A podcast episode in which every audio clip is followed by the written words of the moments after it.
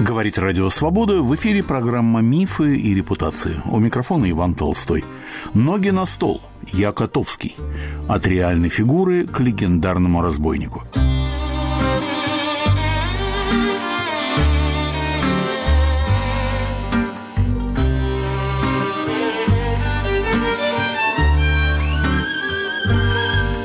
Группа историков во главе с кишиневским исследователем Леонидом Масионжником работает над книгой, посвященной Григорию Котовскому в бессарабский период – Книга основана на глубоком и тщательном изучении всевозможных архивов, прессы начала XX века, прежде всего окраинных газет, воспоминаний, свидетельств и легенд. Кое-что из легенд и мемуаров мы попробуем подергать за хвост сегодня. И поможет нам сам автор исследования Леонид Масионжник –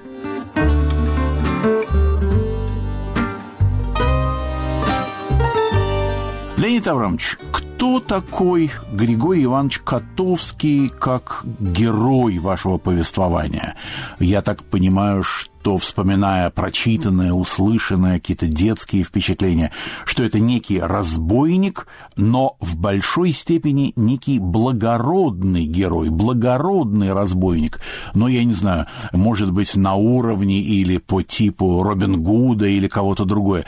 То есть у детей, у подростков, которые играли в Котовского, которые читали о нем, которые слышали о нем от учителей, сложилось все-таки скорее благоприятное, сочувственное впечатление. Скажите, это справедливо для Григория Ивановича? Да, это абсолютно справедливо.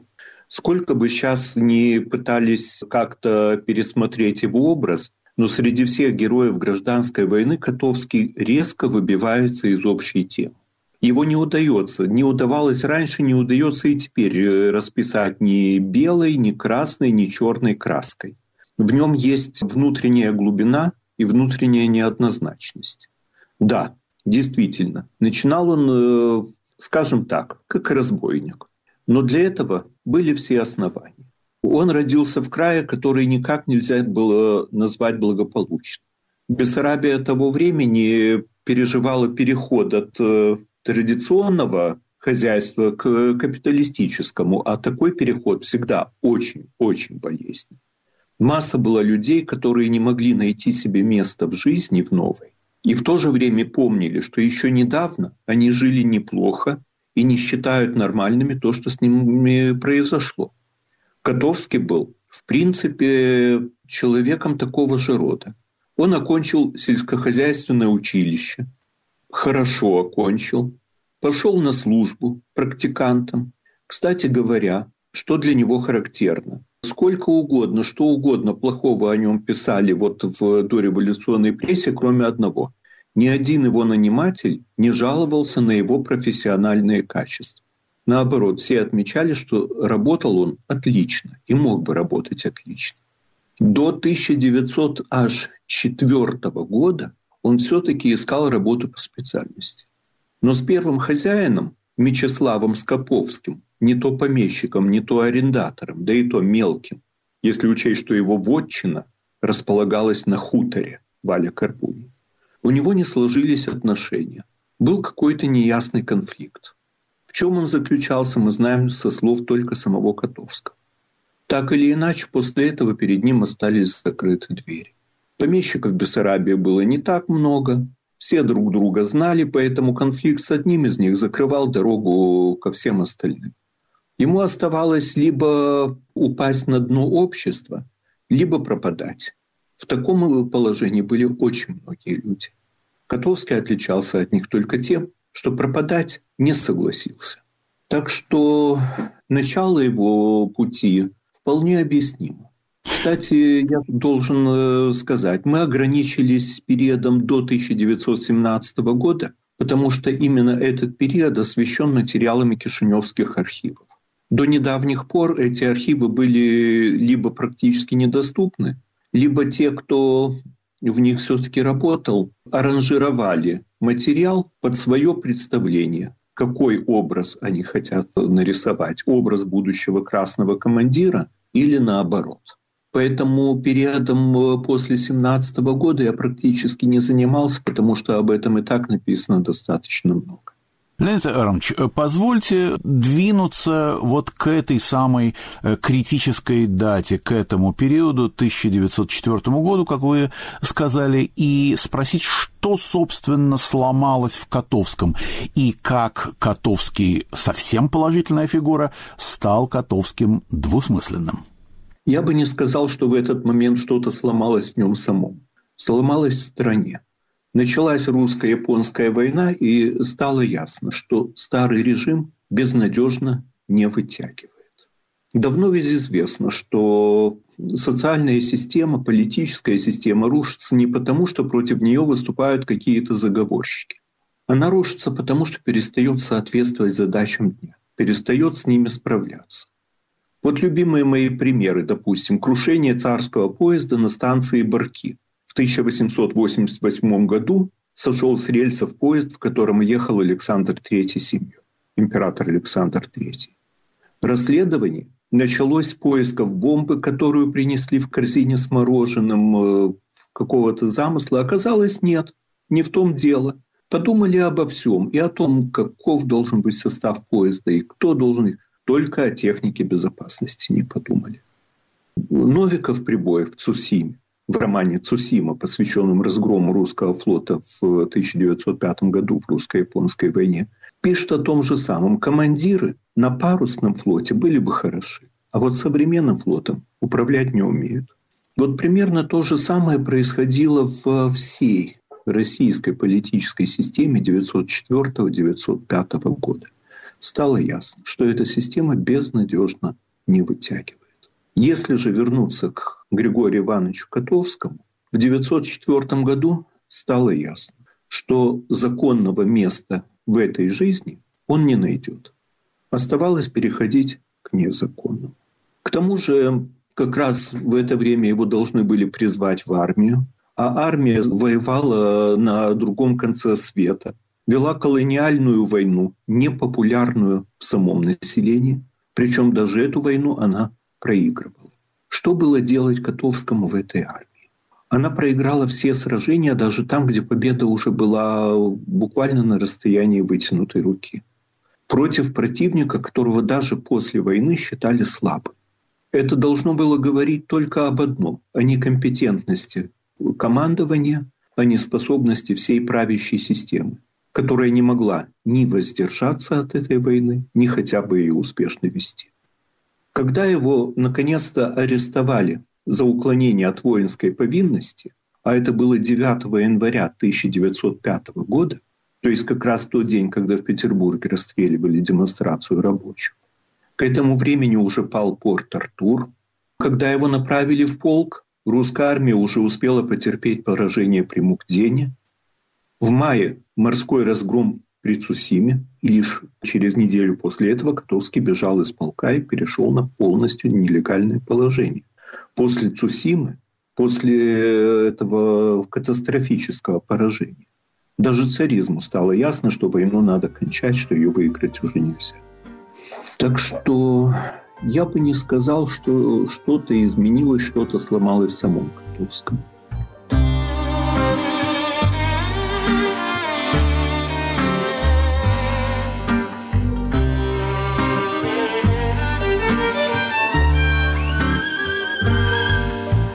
Давайте перейдем к шагам, к приключениям и к деяниям Григория Ивановича. Остановимся на каких-то наиболее ярких эпизодах, которые показывают его в деле, что называется, употребляя одновременно и литературный язык, и юридический. Ну, в деле тут четко делится на два периода. Первый период – это 1905-1906 годы когда Котовский действовал в Бессарабии. Первое его деяние – это, ну, собственно, кражи в самом Кишиневе, достаточно крупные. Потом он вступает в шайку Даранчана, действовавшую на бессарабских дорогах. Об этом Даранчане что только не нафантазировано. То он эсер, то он боевик. На самом деле это был крестьянин из села Минжир, Измаильского уезда – до этого осужденный за несколько разбойных нападений, сосланный на Сахалин и оттуда бежавший и снова принявшийся за разбой. Вот в эту шайку вступил Котовский. Причем очень характерно, что 24 ноября 1905 года он там еще рядовой член. Но уже через неделю, 1 декабря, он фактически замещает атамана. А потом Дорончан был арестован, и Котовский стал атаманом сам. Надо сказать, что это требовало не только личных качеств, но и согласия всех остальных товарищей.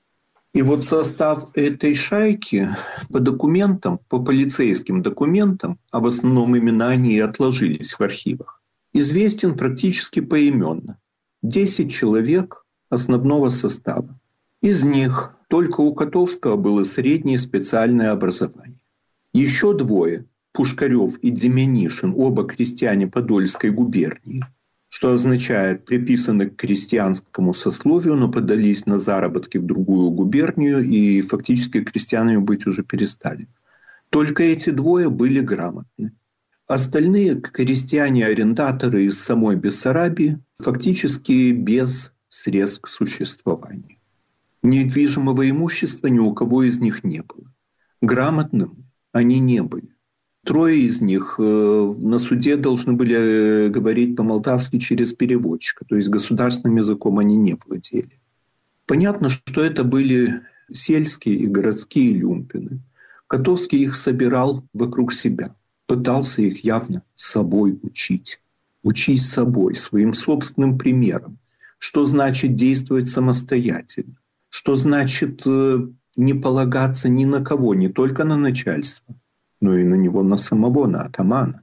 И научить их он этому не смог. В одном из э, дел есть такой эпизод. Ограбленная э, барышня Ревека Шапиро расплакалась, э, когда один из членов шайки стал снимать с нее руки колечко. И этот грабитель не знал, что делать дальше, снять или не снять. Как свидетельствуют показания потерпевших, он беспомощно смотрел на атамана, пока тот сам ему не сказал «оставь». Что было делать Котовскому с такими товарищами? А вот второй период, тут гораздо меньше ясности. А я попрошу вас, если можно, Леонид Аврамович, остановиться на первом. На что вообще посягала банда? Были ли они конокрады, угоняли скот или вот э, брали бриллианты, как в рассказанном вами эпизоде? Ну, скажем так, бриллиантов там ни у кого из потерпевших не было. Они грабили на большой дороге случайных проезжих. Причем на 80% это были евреи, потому что именно евреи в то время занимались мелкой торговлей в э, сельской местности Бессарабии. Это не говорит о каком-либо национализме. Котовский националистом никогда не был, и по его действиям и по его словам это видно. Это говорит лишь о том, кто ездил по дорогам тогдашним. Э, что касается бриллиантов, слухи были только в одном случае. В ноябре 1905 года, дата в документах не стоит, он э, ограбил дом крупного помещика Дмитрия Николаевича Семиградова. Ну, этот помещик пользовался дурной славой. Дом его находится в Кишиневе, сейчас там э, посольство, угол Пушкинской и Подольской улиц. Но и то большой добычи не нашлось. А уходя, Котовский оставил там записку, которую, как он позже показывал, он сам написал. Записка какая-то на немецком языке. Вот эта история превратилась в целую эпопею, что якобы Котовский под видом э, гостя-помещика явился к хозяину, что тот начал хвастаться, вот, дескать, нападет Котовский, вот я ему покажу, у меня для него браунинг припасен, угощу его. Тем же вечером Котовский с дружиной, которой у него на самом деле не было в тот момент, его ограбил и оставил записку «Не хвались, идучи на рать, а хвались, идучи с рати». Что тут было? Было реальное событие, которое можно было приукрасить. И было народное сознание, которое готово было, радо было приукрасить любое событие. Особенно, если жертвой оказывался Семигратов, который в городе пользовался очень дурной славой. И вообще это сюжет пушкинской повести Дубровский практически. Котовский сам любил эту повесть. Сам в этом признавался. И очень многое тут дорисовано до образа Дубровского. Вообще, если уж э, затронули эту тему, Тема благородного разбойника в романтической литературе э, расписана великолепно. Еще дореволюционные газеты сравнивали Котовского с Карлом Мором, это герой э, драмы Фридриха Шиллера «Разбойники». Сравнивали его с Ринальдо Ринальдини. Имя этого разбойника из романа Вульпиуса было тогда на слуху. Сравнивали, конечно же, с Дубровским. Похоже, лишь Василий Витальевич Шульгин, деятель Думы, один из идеологов белого движения, автор многих томов интереснейших мемуаров, впервые его сравнил с Робин Гудом. Лишь после революции образ Робин Гуда вытеснил вот этих вот Карла Мора, Ринальда Ринальдини и прочих. Особенно после того, как Михаил Абрамович Гершензон, писатель, в сороковом, если не ошибаюсь, году издал свою знаменитую повесть «Робин Гуд», то уже в ней заметно. Михаил Абрамович был школьником, когда вся Одесса гудела от слухов о подвигах Котовского. И в его повести уже Робин Гуд слегка аранжируется под образ Котовского. Мне, например, запомнилась одна фраза, когда Робин Гуд просит, чтобы маленький Джон позволил ему схватиться с Гаем Гисборном один на один, он произносит фразу, которую английский разбойник не мог произнести. А вот для Котовского, анархиста, она очень характерна. Ни разу в жизни я не приказывал тебе как начальник. А вот теперь но все это не выходило бы за рамки чистой литературы, все эти Робин Гуды и так далее, если бы таких культур не было в жизни, причем в самых разных странах. Это я уж даже не буду напоминать о русских казаках, о таких как Степан Разин или Емельян Пугачев. Всякий, кто хоть немного интересуется русской историей, эти имена точно знает. В Монголии еще недавно была целая культура сайнеров. Ну, а в Бессарабии это были гайдуки. Эта традиция длилась с 17 века по начало 20-го. И не случайно один из фильмов о Котовском, вышедший в 72-м, если не ошибаюсь, году, фильм режиссера молдавского Валерия Гаджиева, так и называется «Последний гайдук». И в этих э, субкультурах были свои кодексы. Не обижать бедняков, не допускать убийств, кроме вынужденных – и непременно делиться награбленным с теми, кто нуждается. Фактически гайдуки становились чем-то вроде народной власти, там, где от власти реальной народ уже ничего хорошего не ждал.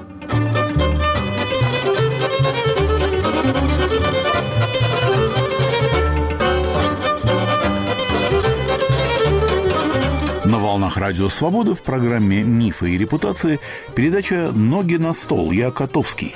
От реальной фигуры к легендарному разбойнику. Мой собеседник – автор готовящейся книги о Котовском, историк Леонид Масионжник.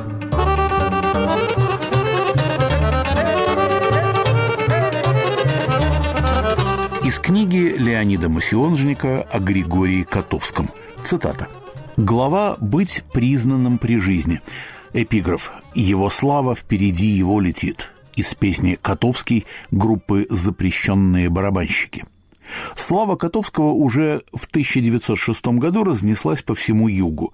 Когда в конце апреля был арестован Иван Головко, «Бессарабская жизнь» сообщала, местный пристав, господин Сандуци, давно уже выслеживал этого опасного преступника, участника разбойнической организации Котовского. При этом никакие комментарии, кто такой Котовский, публике в то время уже не требовались. Телеграмма губернатора Харузина важнейший и опасный, сделал его известным по всей России, вплоть до столичного департамента полиции, где его тут же признали еще и политическим. Весь сентябрь 1906 года до самой поимки его готовы были искать то в Румынии, то в Австрии. Одесские новости в номере от 15 апреля 1907 года писали, что Котовский во всех подвигах шайки выдвигался и обрисовывался молвой непримиримым мстителем для сильных мира сего и защитником угнетенных.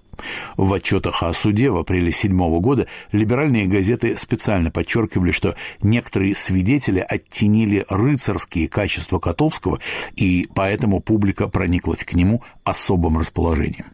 Присяжный поверенный Василий Андреевич Городецкий 24 марта 1907 года был назначен защитником Котовского, Дорончана, Пушкарева и Деменишина на предстоящем суде. Позже он сам вспоминал о своей первой встрече с подзащитным. Однажды я посетил тюрьму в тот час, когда арестованных вывели на прогулку в тюремный двор, в большой каменный мешок, и я увидел такую картину. Масса арестантов разгуливала в серых тюремных халатах. На этом сером фоне выделялась высокая, стройная фигура человека, одетого в свое платье с воли, как характерно выражаются арестанты, в сапогах, галифе и в светло-зеленой вязанке, которая оттеняла его красивую, сильную природу. Большинство арестантов гуляли как-то пассивно, с опущенными головами, а человек в зеленой вязанке, опустив правую руку на плечо своего товарища, быстро шагал, размахивая левой рукой, и что-то горячо объяснял своему спутнику. Я не мог оторваться от этой картины и спросил тюремного надзирателя, кто это в зеленой вязанке. Он ответил с гордостью, «Разве вы не знаете? Это наш знаменитый Котовский». Когда Котовский вернулся в родной край после побега с каторги, продолжает Леонид Масионшник, его имя было настолько известно, что превратилось в кличку. У него появились двойники – в шайке Захария Поповича оказался маленький молдаванин, которого в насмешку называли Котовским. Константинеску познакомился с ним в Кишиневской тюрьме. Есть основания полагать, что именем атамана прикрывались и другие лица. Иначе трудно объяснить сведения, которые приводит Шкляев, серьезно работавший с архивными документами. Цитата. «Поздним вечером 24 сентября 1915 года в квартире крупного торговца скотом Арона Гольштейна на Каблевской раздался звонок. Открывать дверь спустилась горничная и была вежливо оттиснута тремя налетчиками. «Достопочтенный господин Гольштейн», вежливо поигрывая с Митвессоном, заявил главарь налетчиков. «Как вам известно, многие одесские старушки и младенцы не имеют средств для покупки молока, поэтому будьте любезны внести нам для этих несчастных 10 тысяч рублей, что, конечно, наполнит их сердца небывалой благодарностью к столь доброму жертвователю». После столь прочувствованной речи Арон Яковлевич попытался предложить налетчикам для бедных старушек и младенцев 500 рублей, однако был грубо остановлен весьма хлесткими выражениями по своему адресу.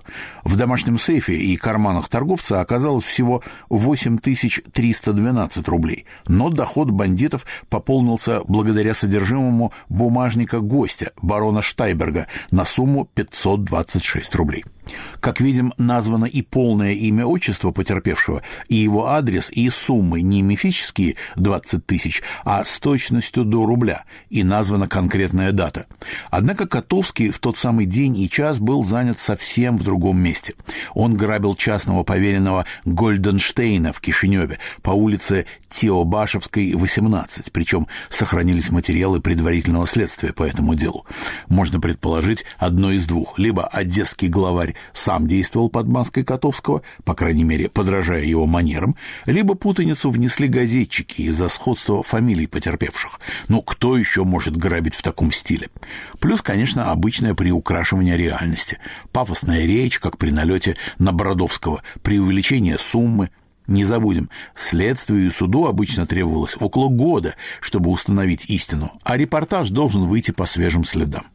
Уже 27 июня 1916 года «Голос Кишинева» в репортаже об аресте Котовского писал о том же. Это имя в течение десяти лет с небольшим перерывом привлекало всеобщее внимание. Вокруг него создавались легенды. Часто его именем пользовались другие преступные типы, так как достаточно было возгласа «Я Котовский», чтобы наводить панику и ужас на жертву. Сам Котовский в тюремной автобиографии писал, что никогда не называл потерпевшим своего имени, кроме двух последних случаев. Притом сам этот факт должен был подтвердить, что эти два последних преступления были мною совершены в состоянии какой-то невменяемости. Выходит, что знаменитую фразу «Я Котовский» произносили в основном самозванцы – Свиноторговец Дица Смирнов сознавался следователю, что Котовского он боится, как и всякий, кто должен ездить с деньгами по бессарабским дорогам. Но за несколько дней до этого он в пьяном виде хвастался, будто укрывал Котовского от облавы в своем подвале, а теперь везет от него письмо. Однако Дица неудачно выбрал место для своей бравады. Вскоре Котовский как раз в тех местах совершил очередной грабеж, и Хвостуну пришлось оправдываться в полиции. А тем временем фигура лихого атамана стала сущим кладом для прессы. Дорошевич в фильетоне «20 век» 1899 года иронизировал. Газеты, где будут сами организовывать кражи, самоубийства и кораблекрушения, чтобы было чем заполнить страницы новостей. А тут живая сенсация. Одесская пресса захлебывалась от восторга. Сенсационный материал расходился мгновенно. Бандит-романтик, новый Карл Мор имел бешеный успех у восторженных почитательниц его уголовного таланта.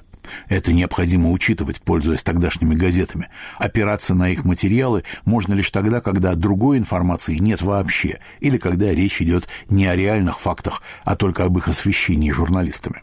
Именно городские легенды, распространившиеся через прессу, и стали основой романа о Котовском, творившегося не столько даже им самим, сколько публикой. Это были те ожидания, которые он должен был оправдывать, раз уж он признан героем. Это была цитата из книги Леонида Масионжника.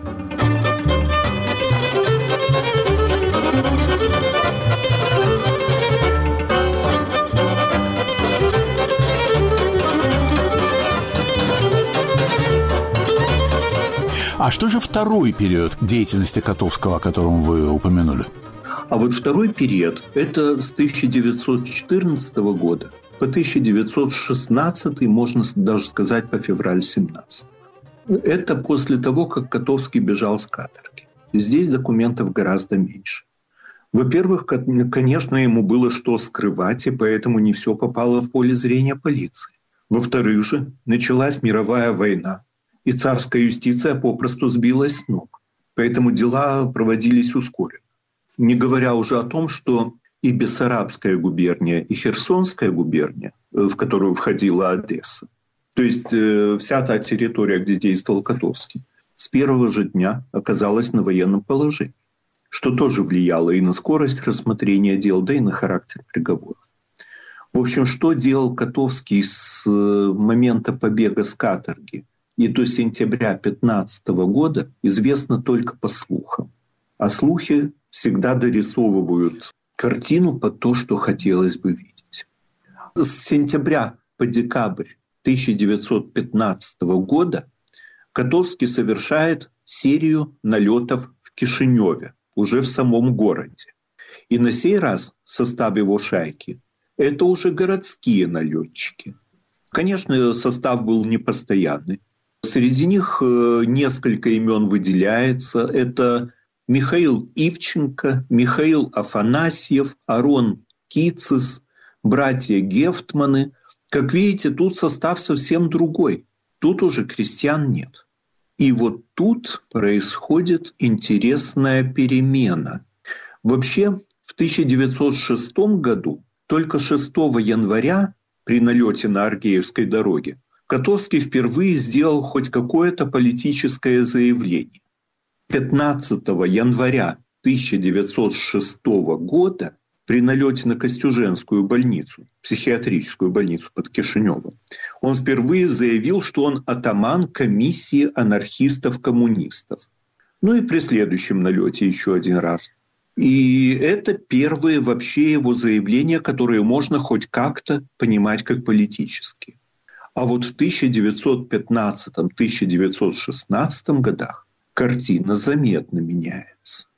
При налете, например, на Реверку Коган 25 декабря 1915 года, он уже заявляет, а нам не особо нужны деньги. Мы это делаем из идейных соображений. При следующем налете в декабре на Леона Черкеза он произнес целую речь о том, что при других условиях жизни он мог бы применить свои способности на пользу общества, и что хоть господин Черкез и прогрессивный э, судья, Черкез был мировым судьей, а все же он не поймет, что нас заставляет так действовать. И это уже не говоря о документах, которые он составил после июня 1916 года, когда он был арестован и вскоре переведен в Одесскую тюрьму, и там он уже составил целый ряд документов, э, которые, кстати, не очень-то публиковались. Например, он там написал обширнейшую тюремную автобиографию. 17 листов с обеих сторон. В сборнике 1956 года опубликованы только первые четыре страницы. Все остальное как-то не вписывалось в тот образ, который хотели видеть. И э, понятно, что автобиография это предназначалась для судей, поэтому если и были у него какие-то революционные настроения в тот момент, он об этом ничего не написал, зато много писал о своем патриотизме, о том, как он жертвует на нужды раненых. И в конце там проскальзывает любопытная вещь. Он э, тогда добивался, чтобы ему позволили вместо приговора, уже понятно, что приговор может быть только смертный, пойти добровольцем в армию и таким образом искупить вину. В то время закон это допускал. И замечает, что у него еще раньше были мысли, если неприятель вторгнется в Бессарабию, создать партизанский отряд и действовать в тылу неприятеля. Ну, можно сказать, конечно, что это поза. Можно, можно, при желании. Но не будем забывать, всего лишь через год именно так Котовский и поступил. Стало быть, еще тогда, еще не зная, что близки такие события, он уже думал, а кем бы он мог бы быть, если бы он пошел, допустим, в армию. Вообще очень любопытно то, что в документах для Одесского военно-окружного суда Котовский гораздо точнее говорит о своем будущем, чем в автобиографии, написанной уже для партии в 1920 году, о своем прошлом.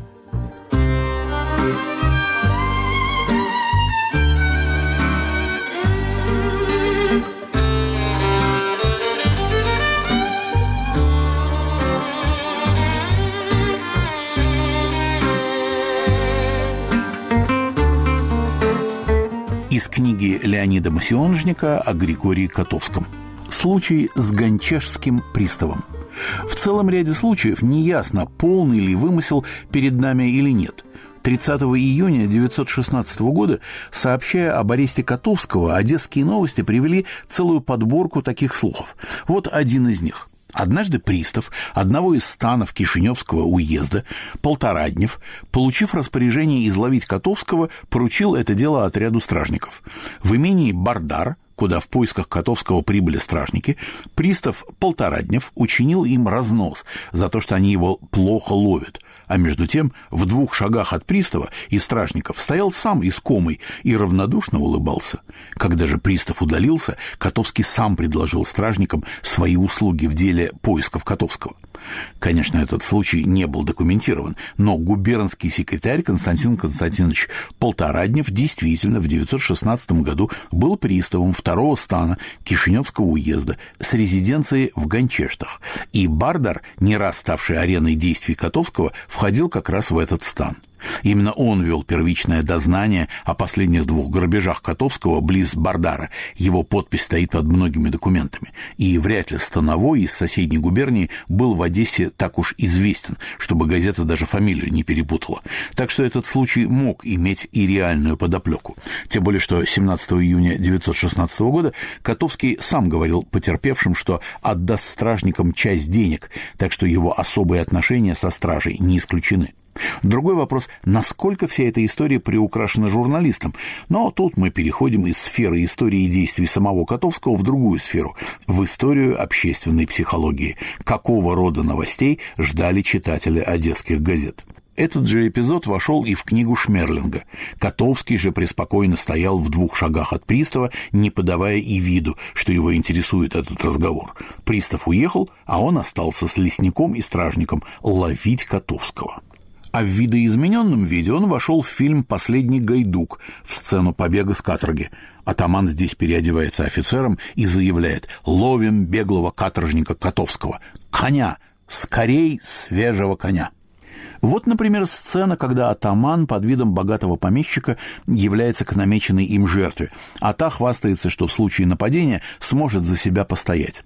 А в самом деле, что бы вы ему сделали, вдруг да заявись он неожиданно к вам? Очень просто. У меня всегда на стуле у кровати лежит заряженный браунинг. В ту же ночь атаман грабит хозяина, отбирает у него ковер, подарок шаха, дорогую саблю или палку, подарок бухарского эмира, и оставляет записку «Не хвались, идучи на рать, а хвались, идучи с рати». Скорее всего, в основе этого рассказа все же воспоминания самого Котовского, ведь в протоколе его допроса 19 февраля 1906 года значится «Потом, в середине ноября, я с товарищами, которых назвать не могу, совершил кражу у Семиградова. По моим сведениям, Семиградов должен был получить крупную сумму денег, которых, однако, не оказалось. Оставленная там записка на немецком языке написана моей рукой. В другом варианте той же истории хозяин дома, бессарабский помещик, хвастает, что под ковром у него спрятана кнопка звонка. Достаточно наступить на нее, и сигнал поступит в полицию. Котовский после этого велит хозяину поднять не руки, а ноги. Так это описано у Шмерлинга. «Ноги вверх!» Кстати, это буквальная цитата из Дорошевича, из фильетона «Истинно русский Емельян», где, однако, эта фраза звучит совсем в другом контексте. У Новохадского вся история передана как занимательный рассказ, а фамилия помещика не груш. В фильме 1942 года та же фраза звучит «Ноги на стол, я Котовский». Причем дело происходит в доме князя Каракозана – Кантакузина, а атаман в это время одет монахом и играет с хозяином в карты. Точно так же это описано и в книге Ананьева, но дело происходит в конце 1918 года в оккупированной немцами Одессе, когда Котовский является к помещику Остроумову под видом киевского архимандрита Засимы – а в детской книжке Юрия Дмитриева действие опять переносится в дореволюционную Бессарабию, но не в Кишинев, а в имение некоего неназванного по имени помещика. Так когда же и где же это было? Это была цитата из книги Леонида Масионшника –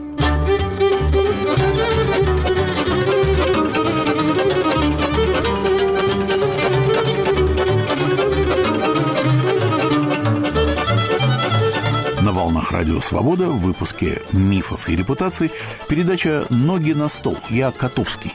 От реальной фигуры к легендарному разбойнику. Продолжаем беседу с автором.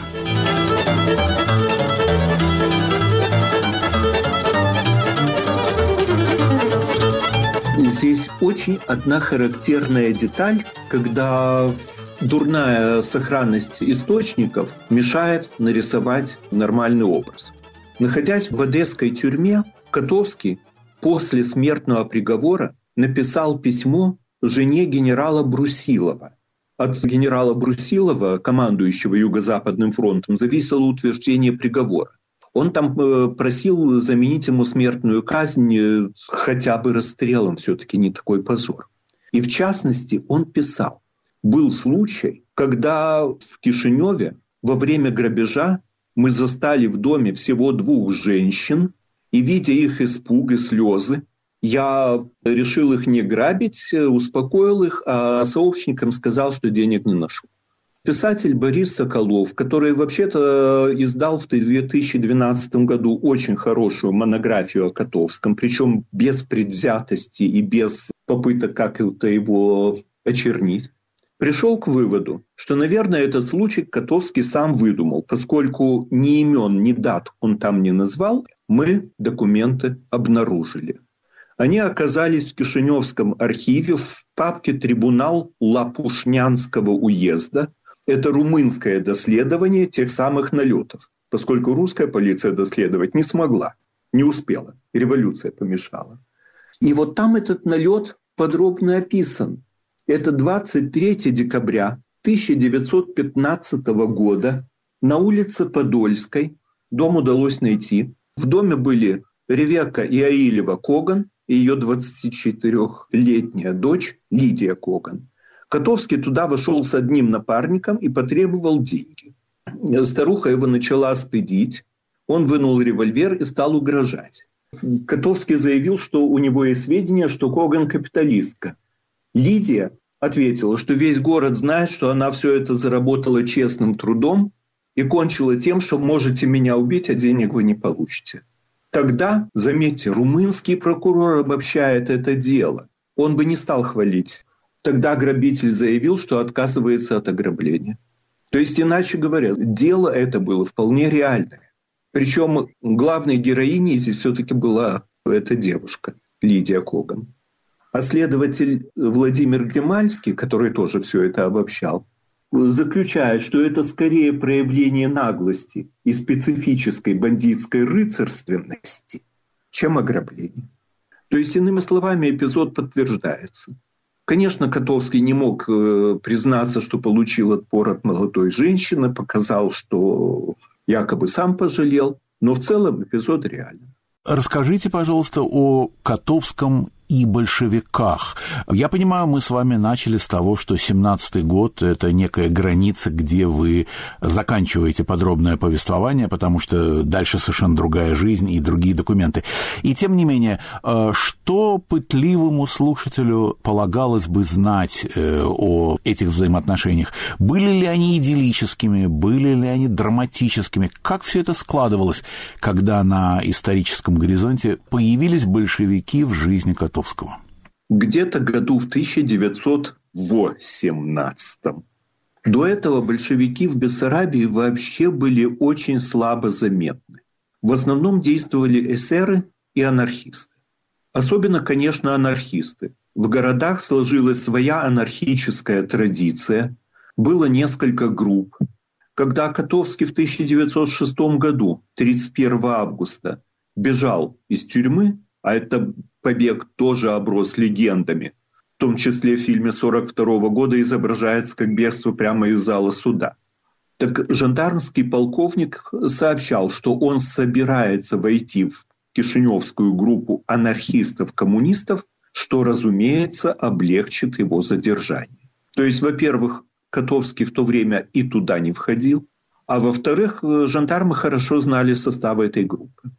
Эсеры участвовали в подготовке другого его побега, но этот побег не состоялся, был сорван. А большевиков не было заметно вовсе. Достаточно сказать, вот если чуть отступить от темы, когда в конце уже 17 года в Бессарабии проходили выборы в Российское учредительное собрание, большевики там собрали что-то около 1% голосов. А главная борьба шла между национальными партиями и эсерами. Так что все эти рассуждения насчет э, того, что еще до революции Котовский имел связи с большевиками, это позднейшая дорисовка. Связи у него были больше с анархистами. И его характеру вот это как раз больше соответствовало, ведь анархисты не составляли единой партии. Каждый из них был сам себе голова, сам себе теоретик и практик. Сотрудничали они между собой лишь настолько, насколько хотели сами. Да и больше того. Еще в э, апреле 1919 года Котовский участвовал в съезде Советов Тираспольского уезда. Свидетель, показания которого отложились в Одесском архиве, да еще и записаны аж в 1954 году, когда миф о Котовском уже сложился, вспоминал, что еще тогда над штабом Котовского – развивалось черное знамя анархии. Апрель 1919 года. С анархистским же лозунгом «Мир хижинам, война дворца». Леонид Иванович, э, Котовский как советский деятель, если можно буквально то, что называется в капсульной форме. Как советский деятель Котовский остался один в своем роде он э, э, не прогнулся под новую систему, так же, как раньше, не прогибался под старую. Он оставался своеобразным. Ну, например, один эпизод, о котором вспоминает тот же самый Василий Витальевич Шульгин. Когда э, красные взяли Одессу, Шульгин примкнул к отряду, который отходил в сторону Днестра. Об этом он сам э, рассказывает в своих э, воспоминаниях 1920 год. Когда выяснилось, что пробиться к другим белым частям они не смогут, а румыны их на свой берег не пропустят, сцены, которые там разыгрались, э, позже стали основой для некоторых эпизодов Ильфа и Петрова. К ним явились депутаты Котовского и предложили сдача, помилование, и учтите, что грабить не будут, Если с вами есть женщины, тоже пускай не беспокоятся. Товарищ Котовский не приказал.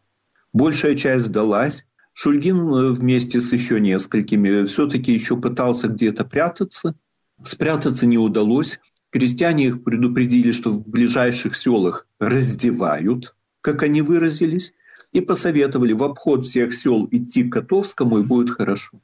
И все. И этим вопрос решился. Котовский не позволил никому расправляться с теми, кто добровольно сдался. Им позволили, даже помогли скрыться, переодеться, выехать куда сами хотят. Это резко отличает от того, что на месте Котовского сделали бы тогдашние другие его коллеги.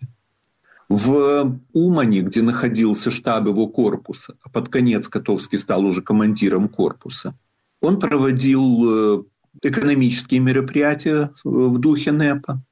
И особенно интересно, что за год до своей гибели он основал в Ободовке коммуну, коммуну для бывших бойцов своей бригады. Казалось бы, это не выделяется из э, общего тогдашнего духа. На самом деле выделяется резко.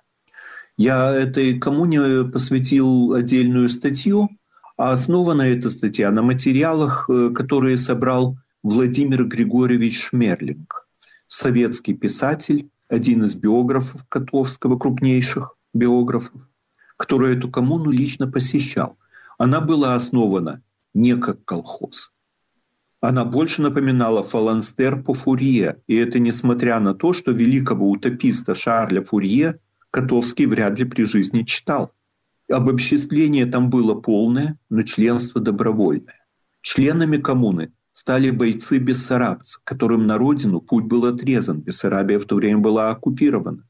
Не явятся же они туда, э, объяснив, где они служили. Им некуда было идти. Вот из этих людей коммуна и состояла. Никого туда специально не загоняли. Напротив, чтобы вступить в нее, нужно было пройти очень хороший испытательный срок.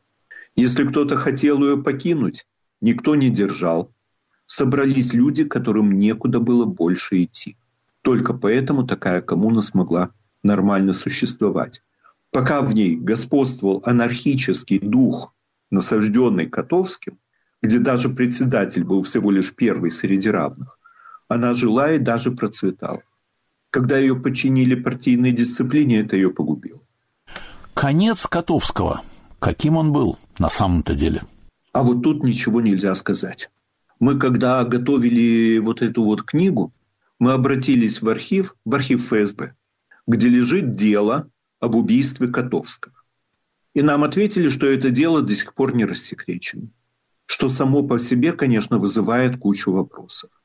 Так же, как и то, что его убийца Мейер Сайдер получил наказание по меркам тогдашней советской юстиции просто невероятно мягкое.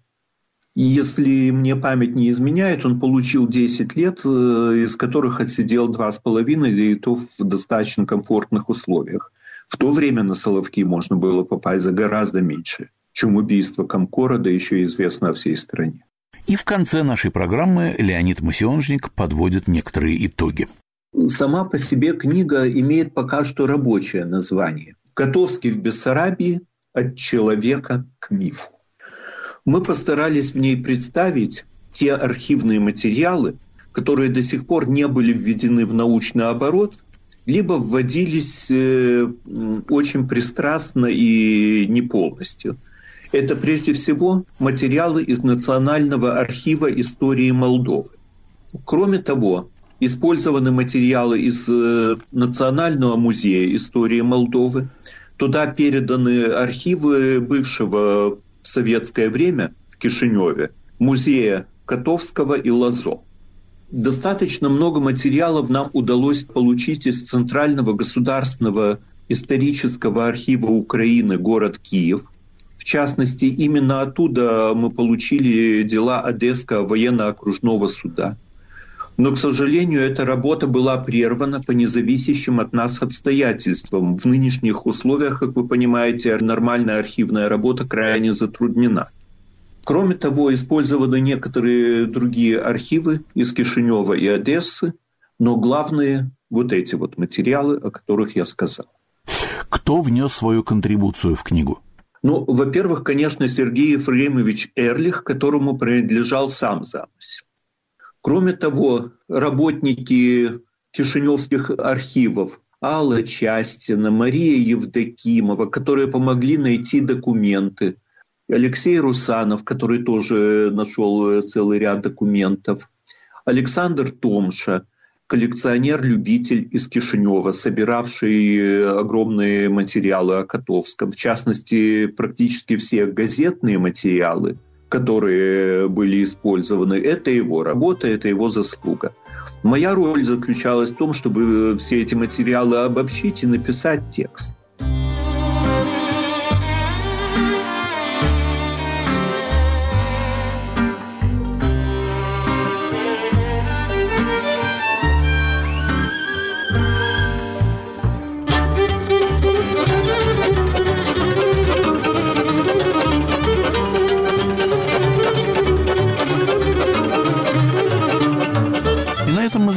Заканчиваем передачу «Ноги на стол». Я Котовский. От реальной фигуры к легендарному разбойнику. Нашим собеседником был автор готовящейся книги, историк Леонид Масионжник. Над выпуском «Мифов и репутаций» работали режиссер Юлия Голубева и редактор Иван Толстой.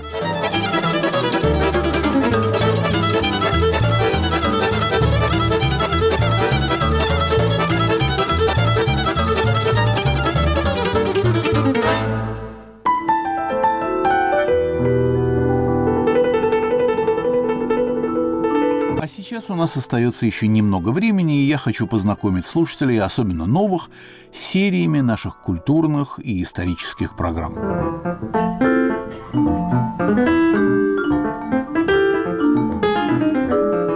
Передача «Поверх барьеров» – ветеран нашего радиовещания. У микрофонов «Свободы» в Париже, Мюнхене, Нью-Йорке и Лондоне выступали самые известные писатели, актеры, диссиденты и спортсмены – их выступления, исповеди и приключенческие истории воссоздают ту повседневную жизнь страны, которую каждый из нас старается объяснить своим детям. Вызовут ли предлагаемые истории ностальгию у кого как? Рядом с героями историческими голоса сегодняшних собеседников.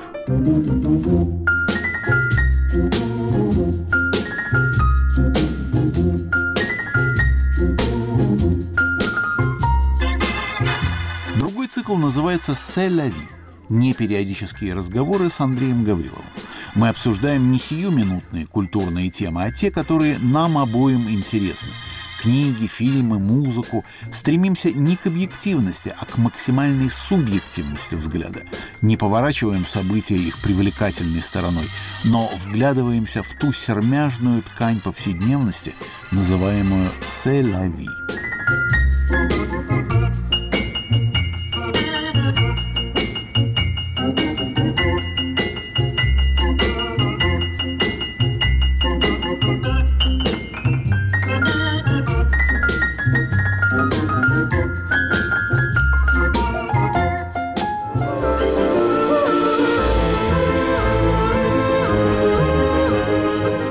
программа «Учителя». Интеллектуальные лидеры, культурные наставники, духовные гуру, люди, сделавшие нас. Мои собеседники – писатели, историки, режиссеры, ученые. Говорить и выстраивать портрет своего учителя – дело непростое, но благодарное. Насколько мы способны создавать положительную картину? Это программа о больших чувствах, и ради этого я ее и придумал.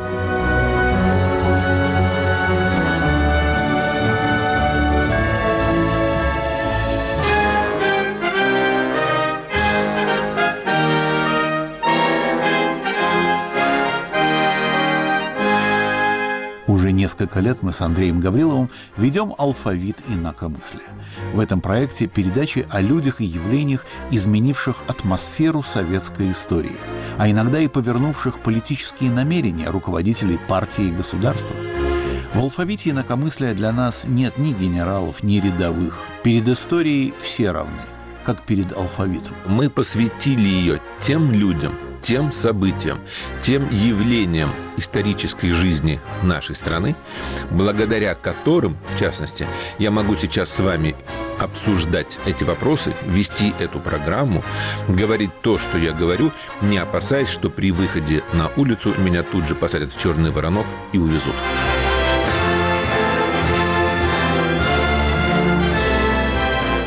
Такова небольшая панорама, предлагаемая вниманию наших слушателей и читателей.